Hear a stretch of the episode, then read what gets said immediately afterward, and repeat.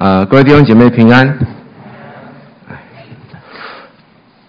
呃，聚会开始前，来先问大家一下，四世纪有很可怕吗？因为刚才一开始大王传道说，呃，上礼拜看到这礼拜要讲四世纪的时候，哈哈，士师记，你们有读过四世纪吗？有吗？没有的举手。没有，没有的，没有的。哎，只有一个人很诚实，一定很多都没有。你国中国中的你有读，国一的你有读过吗？真的哦？那《士师记》里面，我们今天要讲谁的故事？《士师记》最有名的士师有谁？随便讲两个来听听。萨姆尔哦，那个那个有点尴尬哎。还有谁？还有谁？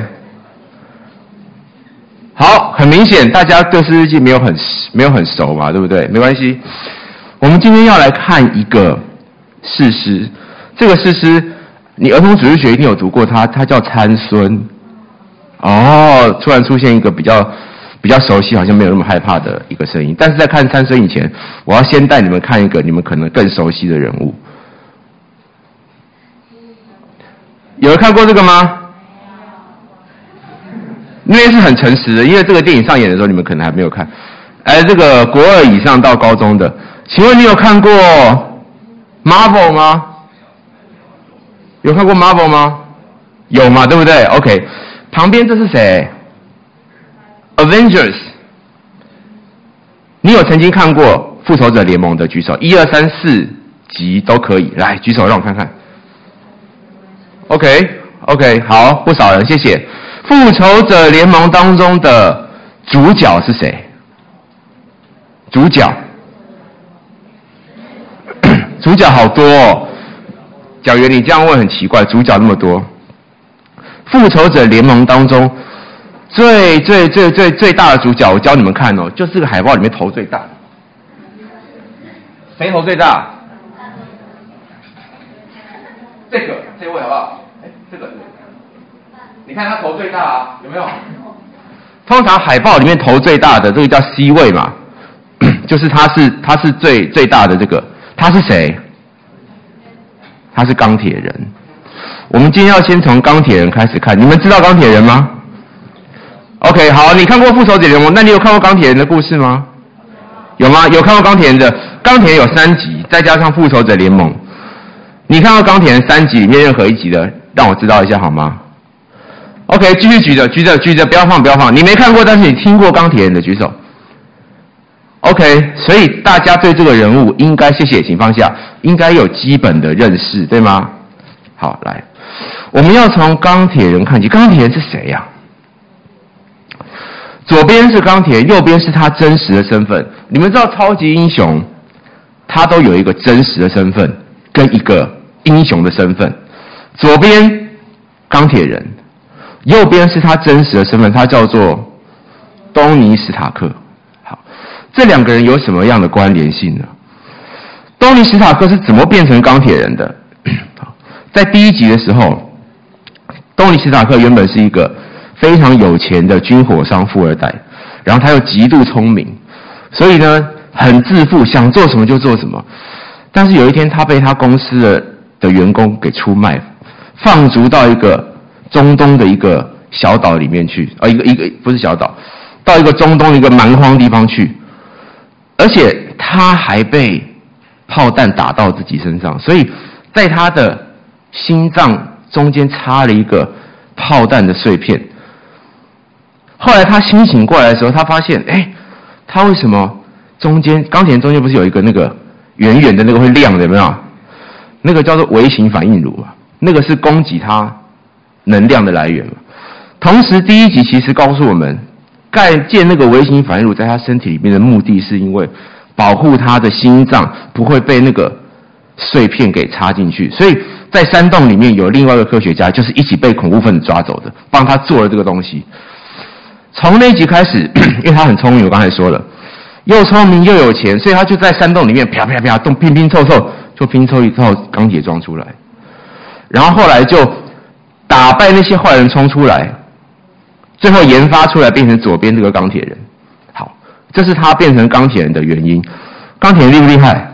厉害啊！钢铁当然厉害。你看。手边这个，这个是他最厉害的武器哦。好，但钢铁人跟东尼史塔克之间有什么关联性？当东尼史塔克变成钢铁人之后，他其实对这个身份一直存在一个挣扎：到底我是东尼史塔克，还是我是钢铁人？为什么会有这个挣扎？因为两者他差太多了。钢铁有什么特质？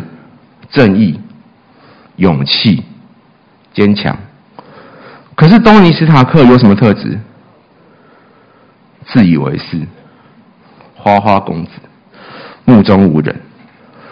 你觉得这两个人怎么凑在一起啊？当他当他把钢铁装脱下的时候，他就变成一个自以为是、花花公子又目中无人的人。可是当他穿上钢铁装的时候，他却马上要展现正义、勇气、坚强。所以在他的心里面，他产生很大的矛盾跟纠结。我们今天要看一个圣经里面的钢铁人，就是我刚才讲的参孙。士师记十三章五节，刚才大家圣经有翻开，对不对？好，来重新再帮我把它打开来，请你重新帮我打开。今天我们会常常看比较多一点的圣经，但是大概都在那个范围里面，所以你翻开之后就可以不用合起来了。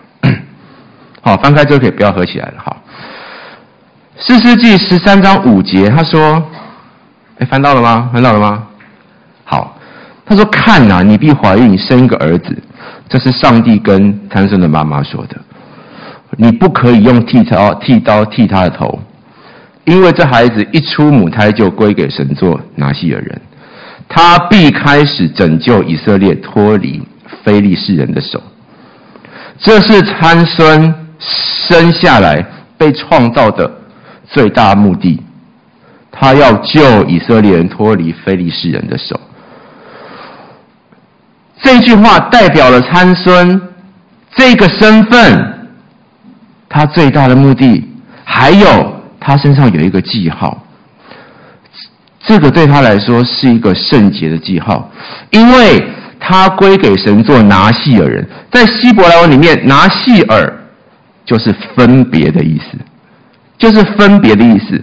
所以，当你成为一个拿西尔人，你应该是一个跟别人不一样的。是一个分别出来的意思。从参孙出生的第一天开始，那个记号就跟着他。什么记号？不可用剃刀剃他的头，头发是他的记号。所以这是参孙一生下来的最主要、最主要的目的。他要拯救以色列，而且他身上有一个圣洁七号。可是参孙有没有做出那些圣洁应该有的表现呢？没有。没有，来，他有哪些荒唐的事情呢？在十四章四世纪十四章一到二节，哈，他说参孙下到亭拿，在亭拿看见一个女子是非利士人的女儿，看到这个女子是非利士人的女儿，然后他就马上回去跟他爸妈说：“哎，爸妈，我在亭拿看见一个女子，我跟你讲，她是非利士人女儿哦，可是我要娶她。”哎，等一下，等一下，你搞错了吧？你生下来的目的是什么？是拯救以色列脱离非利士人的手，不是让你去娶他的女儿。哎，四世纪十四章后面一直记载，他爸妈刚刚说不要了，不要了，这不是你应该做的事情。他就是要参孙一辈子，他要做什么，他就是要做到。为什么他可以做到？他是大力士。他是大力士，他想做什么就做什么，他拿一根骨头就杀了一千个人，这就是参孙。你看他第一件做的荒唐的事情，你去娶你要消灭那一族的人的女儿。接下来呢，他接触死尸，他喝酒，他吃葡萄。根据圣经的记载，拿细耳人，我们刚才说他是分别出来的。除了剃头不可以剃头，头发是他的圣洁的记号之外，既然你要分别出来，你就有些事不能做嘛。所以圣经记载哪些是不能做呢？第一个，你不可以喝酒；第二个，你也不可以吃葡萄。酒很多是葡萄酿成的嘛，第三个，你也不可以触碰死尸，因为那是不洁净的事情。可是，在士师记十四章五到十一节，他说 参孙啊，走进葡萄园撕裂狮子。为什么他要撕裂狮子呢？我这边简单跟大家讲。五到十一，他说参孙跟他的父母下亭拿去，到了亭拿的葡萄园，见有一只少壮狮子向他吼叫。耶和华的灵大大感动参孙，他虽然手无器械，却将狮子撕裂，徒手过去就把狮子撕开啊！哎，可是我刚才念到一句哦，参孙跟他父母下亭拿去，到了亭拿的葡萄园，你不是不可以吃葡萄吗？你去葡萄园干嘛？你就不应该做这件事情，为什么要让你自己去主动？接近那个试探跟诱惑呢？把狮子撕掉之后，取了狮子尸体中的蜜，因为狮子死了之后放那边尸体，然后就有蜜蜂进里面逐蜜，逐蜜之后他就把那个狮子里面的蜜挖来吃，自己挖来吃不打紧，他还把那个蜜分给他爸妈吃，觉得好像拿到好东西了，没有分给他爸妈吃。然后 后来结婚的时候举办筵席，饮酒作乐，这是产生。这是上帝拣选的一个事实，他还做什么事情来？放纵情欲，他靠血气行事。来，我们看一下士师记十六章。十六章的故事大家更熟悉。十六章，来，我念给大家听哦。你翻到的话，来看一下第一节。参孙到了迦萨，在那里看见一个妓女，就与她亲近。有人告诉迦萨人说：“参孙到这里来啦！”他们就把他团团围住，开始埋伏，准备要趁他不注意的时候把他杀掉。参孙睡到半夜，迷迷糊糊起来，起来第一件事干嘛？把城门的门扇、门框、门栓一起拆下来，扛在肩上，扛到希伯仑前的山顶上。加萨是什么地方啊？第一节讲加萨，加萨是非利士人的大本营。也就是你今天深入敌营了哦，深入敌营要做什么？应该打仗吧？应该要消灭非利士人吧？没有，他去干嘛？他看到一个妓女，就与他亲近。然后旁边那些人说：“哎，参孙来了，把他围起来。”参孙没有理他们，睡起来之后把门拆了，就把那些人杀掉了。你不觉得很夸张吗？哎，他到底为什么敢做这些事情呢、啊？因为他认为他的力气很大，他想做什么，谁拦得住他呀？接着下来到十五节到十七节是大家更熟悉的，那是大利拉的事情。参孙跟大利拉，大利拉是何许人也呢？第四节他说，参孙在梭列谷喜爱一个妇人，名叫大利拉。哦。所以他因为喜欢她，就跟大利拉在一起了。但是大利拉其实已经被菲利士人收买了。所以菲利士人三次跟大利拉说：“你赶快去帮我们看一看，为什么参孙力气那么大？你不是跟他很好吗？你去，你去跟他讲，你去骗他，知道他力气大的秘密之后，来跟我讲。我呢，给你一千一百舍克勒银子。”所以大力拉三次去哄骗参孙，一直去掳他，一直去掳他。前两次参孙都随便唬烂他一下，最后一次参孙实在觉得很烦呐、很烦呐、来，所以呢，在十五节，十五节，大力拉对参孙说：“你既不与我同心，怎么说你爱我呢？”大利拉还蛮有。夫妻的概念的，夫妻要同心啊！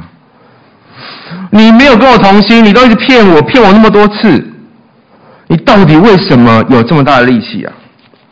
大利拉天天用话催逼他，甚至他心里烦闷的要死。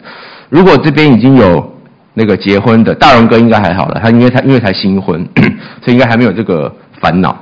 但是如果已经结婚比较久了，如果你老婆、你老公天天在旁边一直跟你讲说一件事、一件事、一件事，或是你看你爸爸妈妈，如果妈妈一直跟爸爸讲一件一同一件事，一直一一讲一讲一一直碎碎念，一直碎碎念，烦呐、烦到最后怎么样？参孙十七节就把心中所藏的都告诉他。他说：“向来没有人用剃头刀剃我的头，因为我自出母胎就归神做拿细耳人。如果你把我头发剃掉了，我的力气就离开我。”参孙把他心中的秘密讲出来了，结果就是一败涂地。结果就是一败涂地。好，我们来想想看，到底为什么参孙沦落到这样？他出生的时候是一个上帝拣选的拿细耳人，他有一个分别为圣的记号，但是他为什么最后被非利士人抓走，力气全部丧失，头发剪光光，双眼被挖掉？从这段经文，我们看得出三个原因：第一个，他接受世界的价值观；第二个，他没有去逃避试探跟诱惑；第三个，他没有积极的认识这位上帝。我们跟参孙像不像？你我跟参孙像不像？很像。我们有没有一个分别为圣的记号在我们心中？有的，是什么？是耶稣基督住在我们心里面，是当我们受洗之后，圣灵的印记在我们心中。圣灵会常常提醒我们哪些是该做，哪些是不该做。圣灵会帮助我们分辨什么是对，什么是错。这是一个我们分别为圣的记号。参孙的记号是不可剪头发，而我们的记号是耶稣基督住在我们心中。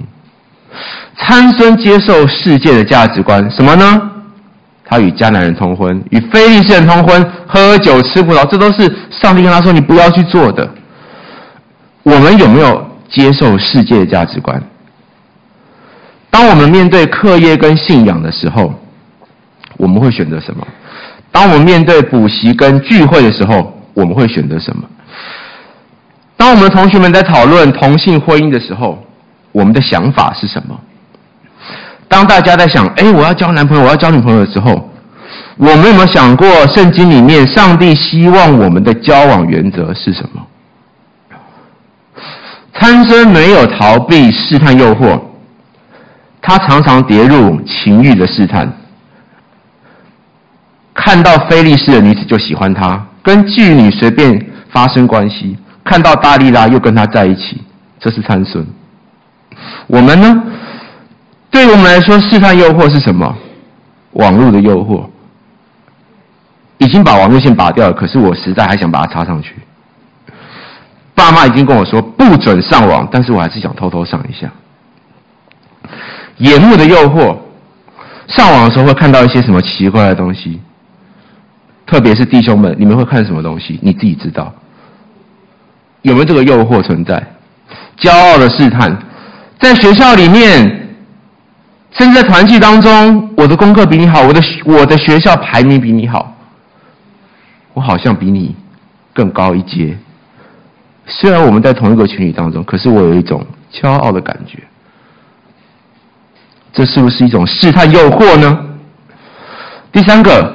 参孙从来没有积极的认识上帝，在士师记十三章到十七章的范围里面，参孙只向上帝祷告两次。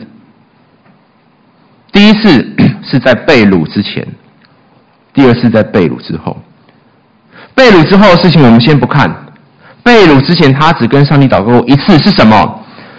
他实在口太渴了。为什么口渴？因为他拿一根骨头杀了一千个人之后，觉得好累哦，好渴哦，跟上帝说：“我要喝水。”上帝马上给他水喝。十三章到十七章里面，你没有看到参孙为任何一件事情感谢神。我们呢？我们跟上帝的关系是什么？我们有积极的认识他吗？还是我们就是在考试前找他？有困难的时候找他，平常他想找我，我也不理他。我们跟参孙到底像不像？很像。各位弟兄姐妹，我也是，你也是，我们跟参孙都很像。参孙的结局是什么？来，大家看一下《四世纪》十六章二十二节。虽然虽然参孙有这么多的问题跟困难，他遇到这么多试探诱惑，他有这么多让自己跌倒的理由，可是很重要、很重要、很重要的一件事情，我们看一下《四世纪》十六章二十二节。来，我们一起念《四世纪》十六章二十二节，请。一起念来。然而，他的头发被剃后，又渐渐长起来了。头发被剃掉之后。会再长出来。我们刚才说，头发是他力量的来源，对不对？错，头发不是他力量的来源，上帝才是他力量的来源。是谁让他的头发长起来的？是谁？是上帝。十六章二十二节是参生生平一个极大的转捩点。非利士人只知道把头发剃掉，他就没有力气了。菲利士人没有想过，当头发再长起来的时候会发生什么事情。参孙自己也不知道会发生什么事情，他真的不知道，他真的不知道。所以在十六章的后面，来，我们来看一下十六章。来，请大家看一下。十六章二十三节，来，十六章二十三节。好，在他头发渐渐长起来之后，非利士人的首领聚集，要给他们的大衮神，那这个外邦偶像献祭，就跟他说：“来来，这么开心，来，把参孙叫来，把参孙叫来，叫他来给我们。”戏弄一下。二十五节，他说：“把参生叫来，在我们面前戏耍戏耍。”于是将参生从监牢里提出来，他就在众人面前戏耍。他们使他站在两柱中间。参生向拉他手的童子说：“求你让我摸着托房的柱子，我要靠一靠。”因为参生眼睛已经被挖掉了。两个小朋友扶他上来的时候。他说：“先让我扶这个地方，不然我看不到。扶着柱子，那是房内充满男女，非利士人的众首领也都在那里，全部都在那边了哈。房的平底上又有三千男女，都在观看参孙戏耍。这个参孙呐，之前杀了我们那么多非利士人，现在你看看没有力气了吧？活该，眼睛被挖掉了，等死吧你！赶快戏耍他。但这时候参孙说什么？”二十八节，他说：“参孙求告耶和华说，主耶和华，求你眷恋我，神啊，就这一次，求你赐给我力量，就这一次。”他不知道他的力量回来了，他跟上帝求他的力量，因为他觉得他是没有力量的。但十六章二十二节其实。已经暗示我们，他的头发被剃后又渐渐长起来了。但对于参孙来说，在这一刻，在他被五花大绑，在他被当成小丑一样戏耍的这个时候，他终于知道一件事情：神啊，就这一次，求你赐给我力量。他终于知道他的力量不是靠自己，是靠上帝。上帝有没有听？有二十九节，参孙就抱住托房的两根柱子，左手抱一根，右手抱一根，说：“我情愿与非利士人同死。”就尽力屈身，房子倒塌，压住首领和房内的众人。这样，参孙死的时候所杀的人比他活的时候还多。这是最后一次，他把非利士人彻底消灭。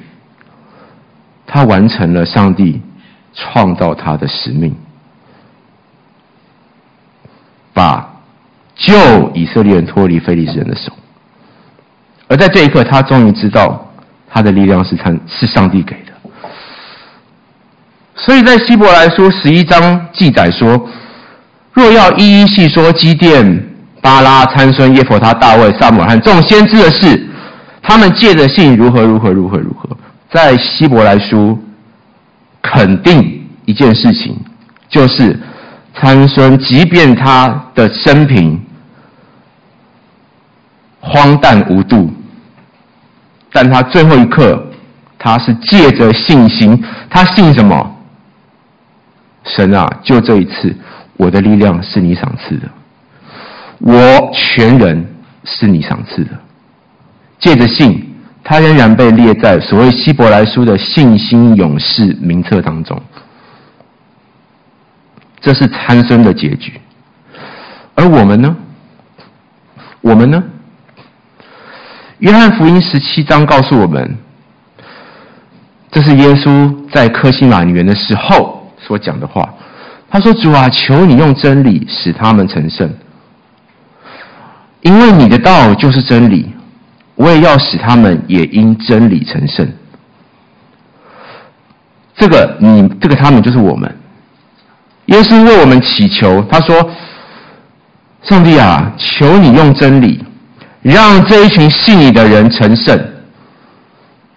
到底什么意思？各位弟兄姐妹。当我们在世界上，当你在生活当中，当你在课业，当你在学校，当你在家庭里面遇到困难或软弱的时候，到底谁可以帮你啊？到底谁可以帮助你胜过、赢过这个试探、赢过这些困难？是真理。帮助你胜过世界的只有真理，而什么是真理？就是上帝的道，就是耶稣基督他自己。除此之外，我们有一个最大的安慰。这个安慰在哥林多前书十章十三节。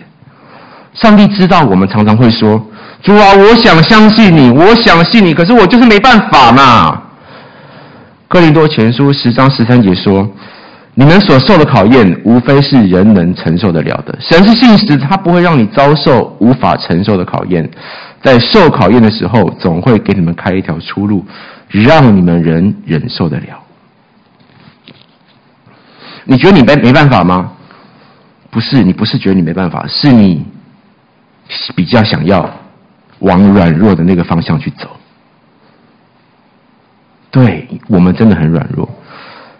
同样的一段经文，我们来看下面这个英文的版本，它是 Eugene Peterson 牧师所翻译的 Messenger 版本的一个圣经。这边都是英文，这但是这个不是很难的英文哈。国高中、高中生一定都看得懂。你看没有？这段英文写的非常的直白。他说：“God will never let you down. He will never let you be pushed past your limit.” 他不会让你沉沦下去的。上帝不会让你沉沦下去的。他也不会让你被推到超过你的极限，不会的。He will always be there to help you come through it。上帝永远会在那边帮助你度过这个难关。重点是什么？你相信吗？如果你相信，如果你相信这一个上帝可以帮助你做这件事情，你的力量就来了。如果你不信，就算跟你说一百次不同的经文，上帝会帮助你，对你来说 nothing。但是上帝在圣经里面摆了这样的话来安慰我们，让我们知道他是可信的。这也是为什么我们之所以这个信仰这么宝贵的一个原因。好，回到钢铁人，记得我们一开始看钢铁人吗？你觉得？那个东尼·斯塔克怎么跟钢铁人这两个角色融合？他们最后有融合吗？我们来看一下这段影片。这里面有一点长，但是我让大家看一下。你们很少在崇拜可以看八分钟的影片啊。广告可以这个盖掉一下吧，谢谢。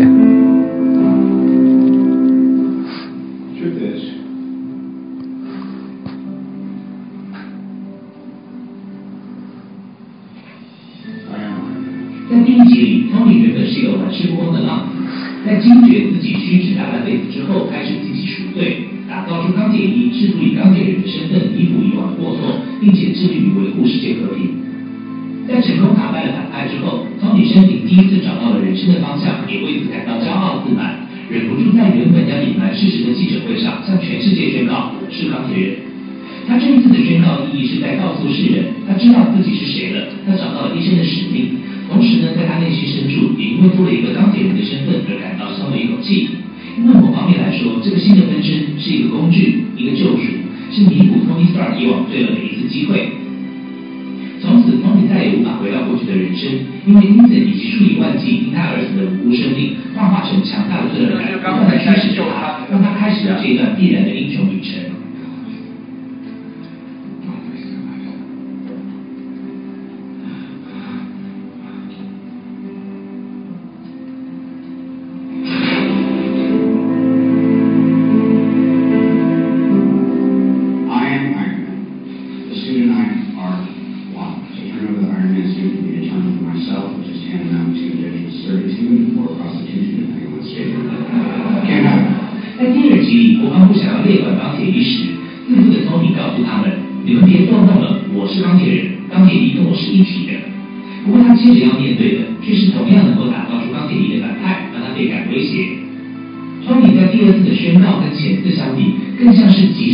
不信任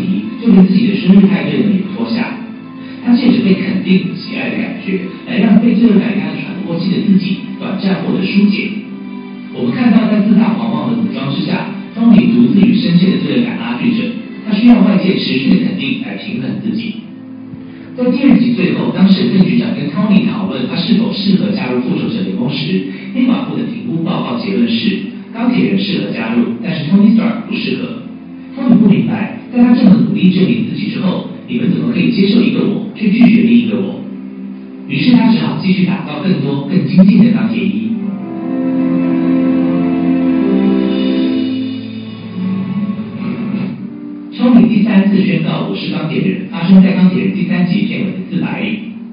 在这一集的故事中，通灵经历了复仇者联盟里来自外星的威胁，也就是一直让他做噩梦的纽约事件，让他惊觉，虽然他自诩钢铁人在地球上无敌，但是原来外太空里还有更进化的科技、神秘的力量，随时能够击垮地球。光是怕钢铁人，或是其他的超级英雄是无法保护地球的，所以他陷入了恐慌，发了狂的打造一个又一个钢铁衣。直到危机发生，基地被反派摧毁，唯一的一道钢铁桩也因为故障与电力不足，在大多时候处于停机状态。就连他一直仰赖着的 Jarvis 也下线失联了。此时的 Tony 被迫回到原点，靠着自身的知识、经验及随经验度过了这一次的难关。而也因为他经历过了这一次的挑战，他终于挣脱了钢铁人这个茧。你有发现钢铁装们在这一集里，不管是以远端遥控的方式行动，或是损坏时以人形的方式待机，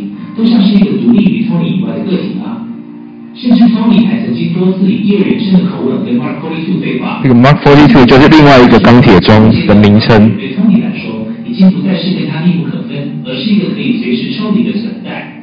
也因此，当最后 Tony 决定把所有的钢铁装炸掉，并且拆掉身上的反应炉，都是体现了钢铁人存在于 Tony 之内，而不是 Tony 存在于钢铁人之内。如同他最后所说的：“你可以拿走我的房子、科技、装备，但有一样也是拿不走的，我是钢铁人。”另外一个有趣的点是从钢铁人第三集之后，钢铁衣慢慢的开始以代理科技制作，就像是从 Tony 身上长出来的一样。这其实就是象征着钢铁人跟 Tony Stark 自此合而为一，不再是个别存在的个体了。Tony 在第三集后经历了复仇者联盟二与美国队长三人的挑战，但虽然已钢铁人的角色中自我超脱了，但接下来的他则是受苦于自身的恶。一直以来这么努力的他，似乎却在别人眼中总是不断把事情搞大。他体认到自己只是个凡人，似乎不应该擅自做决定。而在《复仇者二》里面，绯红女巫让他看到战友全部阵亡的意象，以及美国队长责怪他你原本可以救我们的时候，又再度加深了自己从未释怀的罪恶感。过去十一年里，Tony 陪着全世界的观众经历了好多好多。我们看到他从最初的迷惘到醒悟，从自我到大我。或许对他来说，最终他需要的是一种解脱，能够就此抵消他内心中无法原谅自己的恶。而慢慢给他的好，我们先看到这边。在我们的上一期影片里面有提到，Tony。好，谢谢，请帮我切回来原本的。你看到，你看到这个这支影片，我觉得这是网络上整理的很好的影片。从第一集二零零八年的钢铁人第一集到二零二一年，对不起，二零二零年的复仇者联盟第四集，十一年的时，十二年的时间，其实他整理出这个钢铁人跟 Tony Stark 之间的关联性。很像，很像参孙。一开始，影片说钢铁人是一个是东尼的保护色，为什么？因为他自己是一个很有问题的人，可是他发现他必须要来借着钢铁装，借着钢铁人来拯救这个世界。然后慢慢的，大家会喜欢钢铁，因为他代表正义，他代表坚强，他代表勇敢。所以他想要变成钢铁人，他想要被大家肯定。可是，对不起，因为你不是那样的人，所以他只有一直不断的穿着钢铁装做任何的事情。到了第三集，慢慢的，钢铁人开始内化在他的心里面了。他开始知道他的内心要符合那个钢铁人所代表的意涵。最后。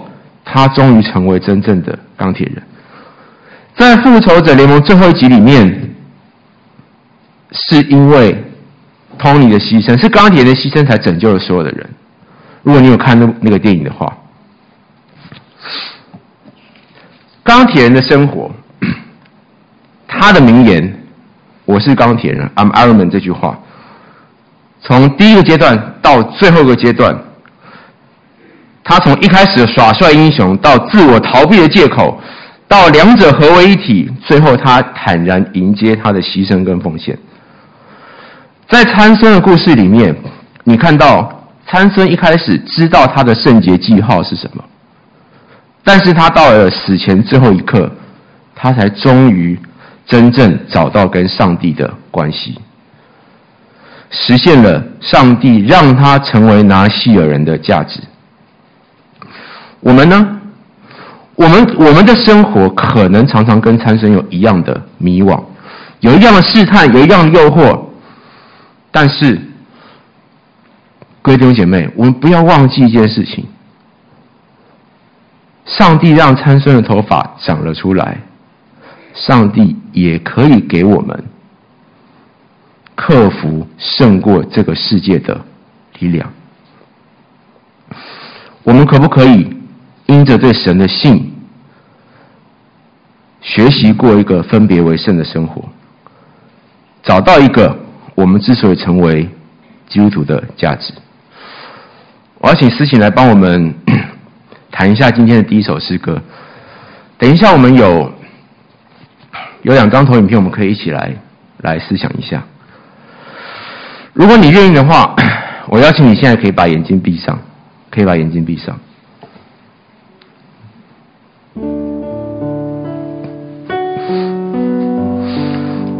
今天要跟大家分享的重点是分别为圣。参生从他出生开始，他就知道自己应该分别为圣，但他从来没有做到。对我们来说，分别为圣，它不应该只是一个记号。就像我们受洗之后，这个基督徒的身份，对我们来说，不应该只是一个身份。它更要是一个让我们持续愿意认识上帝的过程，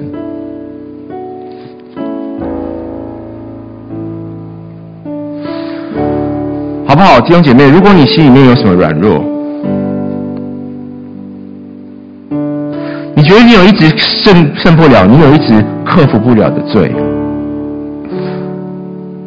你在这个时候，你跟上帝祷告，你说：“主啊，求你帮助我。主啊，你让我成为基督徒，你让我相信了你，你让我认识了你。主啊，就求你带领我克服这个罪恶。”分别为圣会让我们找到心里面的耶稣。当我们受洗的那个刹那、那个瞬间，主啊，我们多么的喜乐！但之后呢？分别为圣会带给我们从基督来的力量。如果你愿意，现在就跟神祷告。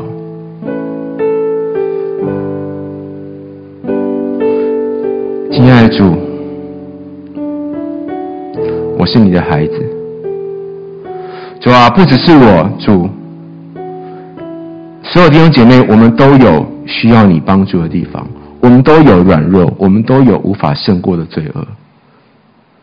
主，求你怜悯我们，主啊，让我们知道，像参孙一样，You never let us down，你绝对不会让我们失败。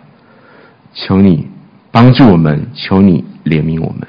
求你让我们持续愿意认识你，经营这个分别为圣的过程。谢谢主，听我们祷告，奉靠主耶稣基督的名，阿门。我们把时间交还给领会。